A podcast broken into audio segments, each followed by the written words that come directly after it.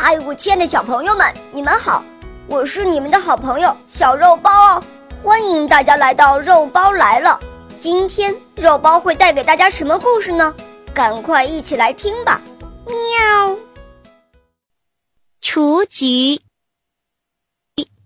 这儿有一朵小小的雏菊，它虽然渺小和卑微，却活得很开心。就在这一天的早晨，雏菊盛开了，光亮的、小小的白色花瓣，围绕着一个金黄色的中心散开来，就像是太阳周围有一圈耀眼的白光。这是他生命中最伟大的节日，雏菊眯着眼睛看着太阳，享受风儿的亲吻，静听百灵鸟在高空中唱歌。雏菊觉得，他在这静寂中所感受到的一切，都被在空中自由飞翔的百灵鸟用美妙悦耳的歌声唱出来了。不过，雏菊并不会因为自己不能唱歌和飞翔而感到悲哀。我能看见这美丽的世界，还能听到这么好听的歌声。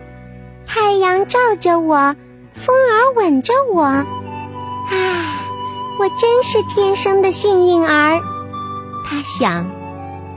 在这朵雏菊的不远处，有一排漆着白色油漆的栅栏，栅栏围着的花园中长着许多漂亮的名花，有号称花中之王的牡丹，有娇艳的玫瑰，还有妩媚的郁金香，它们都是那么的好看和骄傲。小雏菊心想：“它们是多么高贵呀！美丽的鸟儿一定会飞向它们，亲吻它们。感谢上帝，我真是幸运啊，能在这么近的距离欣赏它们。”恰恰相反的是，百灵鸟被这朵小小的雏菊吸引住了，它飞落在草丛上，由衷地赞叹道。这儿的草是多么柔软呢！这是一朵多么美丽的小花，它的心是金子，它的衣服是银子。于是，百灵鸟在小雏菊的周围跳起舞，唱起歌来。小雏菊感到幸福极了，它怀着一种羞怯而又快乐的心情，向花园里那些高贵的花儿望了一眼。他们一定看到了我所得到的光荣和幸福，他们一定会为我的幸运而感到高兴。雏菊心想。可是牡丹花还是保持着如同在王室里的刻板模样，郁金香仍然像以前那样骄傲。他们的心里其实都很不舒服。为什么？为什么鸟儿不为我唱歌跳舞呢？正在这个时候，一个小女孩拿着一把明晃晃的剪刀来到了花园里。她把骄傲的牡丹、娇艳的玫瑰、妩媚的郁金香全都摘了下来。啊！小雏菊全身都在打颤，太可怕了！它们全完了。小女孩开心地拿着刚收获的花儿走了，雏菊不由得为那些高贵漂亮的花感到伤心。即使再美丽的生命，也会无声无息地消逝。但同时，她也觉得自己很幸运，自己生长在草丛里，只是一颗含灰的小花。太阳落山了，雏菊卷起花瓣。睡着了，他一整晚都梦到那只美丽的百灵鸟和那些失去了生命的美丽花儿。第二天早晨，当小雏菊张开它的小白花瓣醒来的时候，它又听到了百灵鸟的歌声。然而，这歌声不再悦耳，听上去令人感到悲哀。小雏菊难过的发现，可怜的百灵鸟被关进了一个笼子里。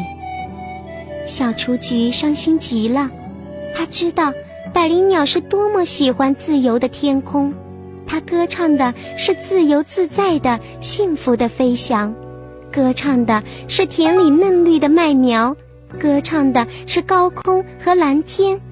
可是现在，可怜的鸟儿只是关在牢笼里的一个囚徒。小雏菊着急的直掉眼泪，它多么想帮帮这只美丽而又可怜的百灵鸟啊！可是，它只是一朵既不能说话也不能走动的小花。它能有什么好办法呢？这时候，有两个男孩子从房子里走了出来，他们每人扛着一把锄头，打算挖一块草皮放在鸟笼里。他们天真的认为，这样就可以把大自然还给百灵鸟了。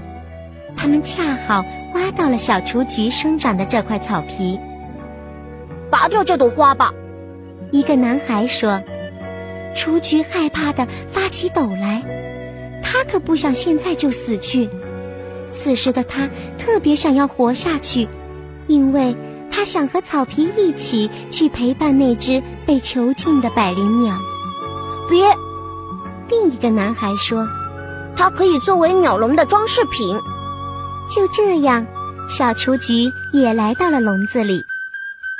可怜的百灵鸟一直在为失去了自由和天空而啼哭，它用翅膀徒劳地拍打着坚固的铁柱，他根本没有注意到鸟笼里多了一块草皮和一朵花。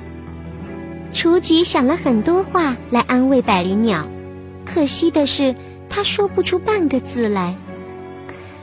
我快渴死了，百灵鸟显得很虚弱。大家都出去了，一滴水也没有留下。我的喉咙在发焦，身体里像是有火焰在烧。也许我就要死了。我多么舍不得离开温暖的太阳、新鲜的绿草和蓝色的天空啊！百灵鸟尽力地把嘴伸进清凉的草皮里去，希望找到哪怕是一丁点儿的水分。这时，它终于发现了雏菊，他对雏菊点头，用嘴亲吻它。我能记起你，我可爱的小雏菊。就在昨天，我还能够自由飞翔的时候，我曾经为你歌唱。为你跳舞，可是，一转眼，我们都被关进这个狭小的笼子里了。可能你不会觉得有什么不同，也不会理解天空对我的意义。现在，这一切都没有关系了，因为我们都快要死了。我马上就会被渴死，而你，可怜的小雏菊，你也只好在这儿枯萎下去了。小雏菊难过极了，她觉得自己的心很痛，因为她没有办法帮助快要死去的百灵鸟。第二天早晨的时候，美丽的百灵鸟死去了。当孩子们看见百灵鸟死了的时候，都哭了起来。他们完全忘了对鸟儿的照料。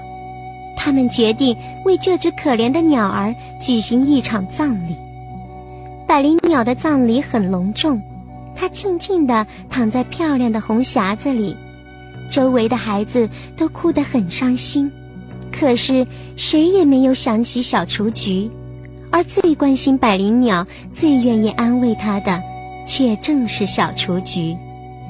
小雏菊就这么默默无闻的被遗忘在尘土里了。